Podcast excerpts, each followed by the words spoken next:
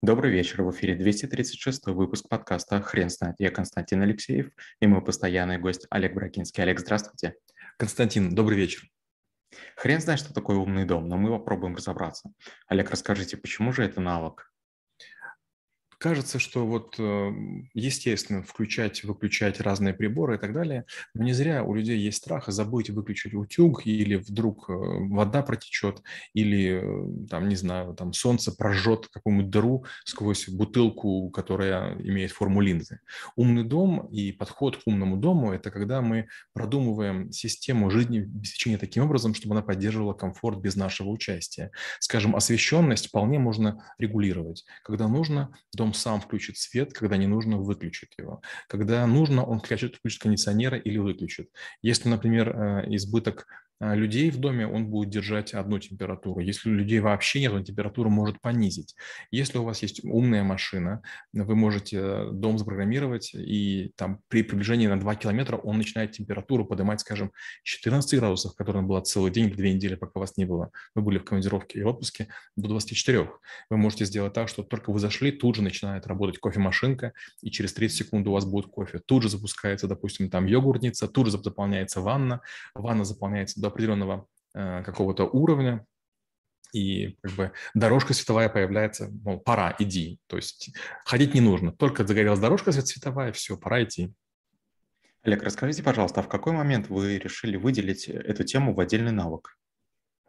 Был период, когда мы много занимались гостиницами. Я помню гостиницу как же называлась, Royal Cliff в Таиланде, и мы когда там работали, там, кстати, Киркорова я несколько раз видел впервые, и там а, были очень сложные номера.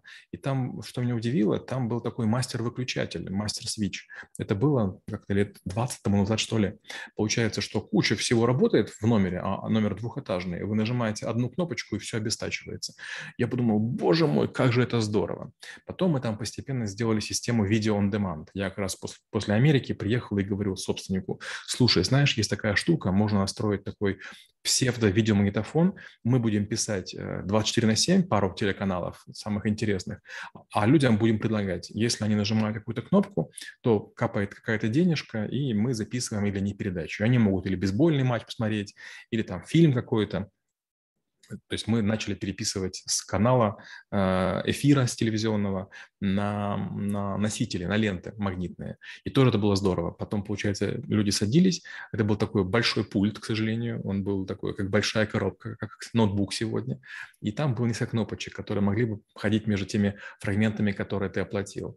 И это было здорово. Потом я видел следующую интересную историю. Я был на яхте у одного человека, а у него э, кухня была сделана на iPad он вдруг спросил, кто хочет кофе. У нас было человек 9, и все заказали какие-то всякие вещи, и он вдруг достал iPad и на нем сделал кофе. И потом маленький такой робот на тележке все это приволок. Вы такие все, как это вообще возможно? Потом, конечно, я всякие роботизированные руки видел, руки, которые могут сделать салат, которые могут сделать спагетти, которые могут сделать какие-то такие примитивные блюда или фреши. И я подумал, вау, как это круто. То есть сегодня у нас есть хлебницы, сегодня у нас есть всякие скороварки, у нас есть разные вертикальные фермы, у нас есть там системы очистки масел, у нас есть системы там создания там специальных леденцов там для детей в виде каких-то конфет. А, вот это все можно объединить и из этого делать всякие разные чудеса. Когда у вас а, много есть приборов электрических, вы вдруг начинаете думать, а что включать, а что выключать, а где сделать провода. И вот вы начинаете переходить на какие-то там хабы. Допустим, у вас в одной комнате все выключается, в другой все выключается. Но в кинотеатр в квартире или в комнате лень ходить ради того, чтобы что-то выключить. Хочется иметь какой-то такой пульт, желательно на телефоне, в котором все выключишь.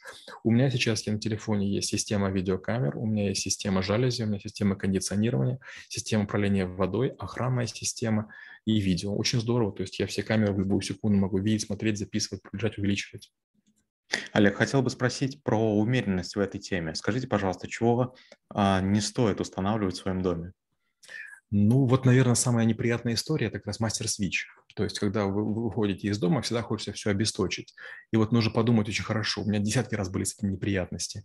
Например, бывают океанические аквариумы. И этот аквариум должен все время работать, чтобы э, рыбок снабжать водой. Но у меня были клиенты, которые, уезжая в отпуск, выключали мастер-свич, и понятно, что аквариум не работал. Они приезжают, а там, извините меня, там уже там полуразложившиеся трупы рыб в массовом количестве, которые там поедают всякие там креветки, крабы и, и улитки. Это, конечно, ужасно. Поэтому надо тысячу раз подумать, что делать отсоединяемым и что неотсоединяемым. Мне очень нравятся, например, датчики Аквасток. Датчики просто на, на пол кладутся в коллекторы еще где-нибудь. Они показывают температуру, они показывают, э, есть ли протечка воды. Но, опять же, иногда бывает ситуация, когда вода нужна. Например, э, неоднократно бывало такое, что срабатывали системы безопасности, потому что строители начинали чего-то делать. Ну, естественно, это когда трубу перекрывают, там вода капает. Но вдруг, значит, строители замыкают, а, закрываются бронированные двери, приезжает полиция. Ну, в общем, надо хорошенечко думать над сценариями. Недавно, буквально на днях, в нашей клинике с супругой тоже ремонтировали одну кнопку дверную на открытие двери, и приехала охрана. Почему? Потому что вот слишком умная наша клиника, перемудрили.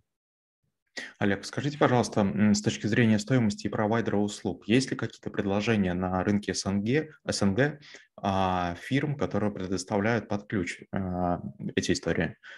Ну, прямо так, что под ключ почти не бывает. Я объясню почему. Дело в том, что одни компании делают датчики и конечное устройство, а другие занимаются монтажом. Например, я очень люблю Ajax и своей любви к этой системе не скрываю. Это небольшой хаб, который стоит недорого. Хабы бывают трех версий, они реализуют разное количество сценариев, и есть много конечного оборудования. Мне нравятся очень умные розетки. То есть, получается, я не знаю, выключил YouTube, не выключил, но я могу удаленно выключить розетку. Мне очень нравятся э, датчики типа шторы, то есть они на окно ставятся, и если кто-то проникает через окно или пытается проникнуть, они срабатывают. Мне, конечно же, очень нравится то, что почти все эти приборы снабжены и Wi-Fi, и сим-картой. То есть если происходит, допустим, а, оглушение системы с точки зрения мобильной связи, она все-таки сигналы передает. Мне это очень нравится. Олег, расскажите, пожалуйста, с точки зрения безопасности, как э, предотвратить э, проникновение извне? Это сложно. Дело в том, что зависит от многих параметров. Например, у меня есть европейский дом, и в доме европейском два этажа. Так вот, на охрану станется отдельно нижний этаж, а отдельно ставится верхний. Получается, если на нижнем этаже никого не должно быть ночью, то весь э, э, э, этаж задействован в датчиках. И если кто-нибудь кто поет, не дай бог, или там животное, или кошка, это может прийти к срабатыванию и приезду полиции. А вот верхняя часть, она должна быть и иной. Допустим, форточку, если захочешь, ты можешь открыть. Если, допустим, кошка захочет зайти, она должна зайти. Поэтому много есть таких систем. Например, есть такая система, называется система маскирования. Когда вы смотрите видеокамеру и говорите, вот в этой зоне, если будет сработка, не реагируй. В этой зоне, допустим, моя кошка ходит. Или вот тут, допустим, у меня акула в аквариуме живет, она очень большая, мощная, и, конечно, там она там дает отблеск. Или, например, есть система там а, ночных огоньков, которые к туалету ведут. Есть там, допустим, детка боится, и огни такие посадочные включаются. Они могут загореться и тоже датчики обмануть. Поэтому, конечно же, желательно, чтобы интеграторы были умные. Много есть умельцев, которые поставят эти датчики. Сложного в этом ничего нет. Но хорошо, если компания существует давно. Чем дольше компания существует, тем больше она уже знает всяких нюансов того, как это может неожиданно сработать. Олег, расскажите, пожалуйста, с точки зрения программного обеспечения, насколько безопасны умные дома, которые сейчас предлагаются на рынке? И я представляю ситуацию, когда кто-то сможет подключиться к моим камерам а, извне с помощью какого-то окна в а, софте. А, был период, когда я вывозил ребят, и мы приезжали на улицы центральных городов, открывали ноутбуки, начинали сканировать сети, и мы всегда подключались к каким-нибудь веб-камерам. Веб-камер очень много. Кто-нибудь ставит веб-камеру для того, чтобы следить за попугайчиком, кто-нибудь за ребенком, кто-нибудь за автомобилем, кто-нибудь за мотороллером. И подключиться к веб-камерам можно всегда. Это вопрос того, являетесь ли вы целью или мишенью. Если заказать именно вас, то точно систему взломают. И что бы вам ни говорили системные инженеры о том, что все шифруется и ломается, меняется. Нет еще такой системы, которую я и моя команда бы не взломали. Такого не было ни разу.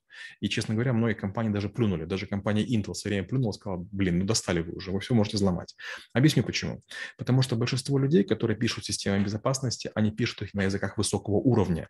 Они четко не понимают, какие библиотеки они задействуют и сколько слоев в их программном обеспечении. А если вы дизассемблируете все это, если вы имеете доступ к программам категории NetXray, когда вы видите все пакеты, которые по сети гуляют, рано или поздно вы можете подменить. Вы знаете, есть такой очень такой примитивный прием, а, его часто показывают в фильмах, когда люди видеокамеру записывают, а потом этот, этот же фрагмент проматывают. То же самое можно сделать. Вы подъезжаете к своему умному дому, ваш сигнал можно записать. Так очень часто машину угоняют. То есть сигнал открытия шлагбаума, открытия двери очень легко записать. Но потом, конечно, можно проникнуть в систему, посмотреть номера, которые на, на камерах написаны, и потом выйти. Получается, у вас не останется записи, что в вашу квартиру заходили, а у меня останутся данные ваших камер. И теперь данные ваших камер даже взламывать не нужно. На них написано все, что мне надо. То есть как подразумевается? Подразумевается, что если камера установлена в доме, то к ней подобраться невозможно. И это как раз и является самой большой уязвимостью. Олег, спасибо. Теперь на вопрос, что такое умный дом, будет трудно ответить. Хрен знает.